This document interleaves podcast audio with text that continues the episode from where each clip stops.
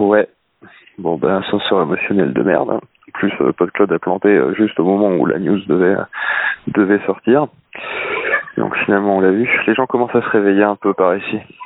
C'est, euh, surtout les gamins. Hmm. Les choses, euh, les choses donc du coup reviennent à la normale. hein. À part que, voilà, euh, ça aurait été intéressant qu'on ait la courbe un petit peu avant pour savoir à combien il fallait s'enterrer.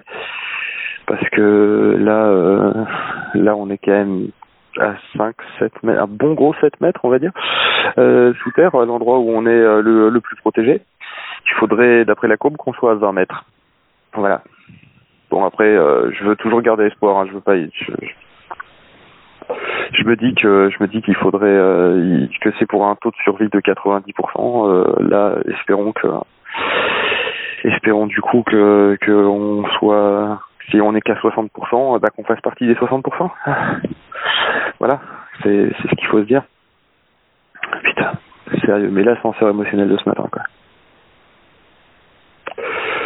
Bon, si, si, si apparemment euh, donc euh, c'est euh, ça a été ça a été aussi assez dur à vivre pour Yannick Doc euh, et euh, qui, qui a rafraîchi le flux, est peut-être à l'origine d'ailleurs d'avoir d'avoir planté PodCloud, on sait jamais.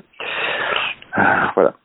Bon, et ben et ben on se dit probablement à tout à l'heure.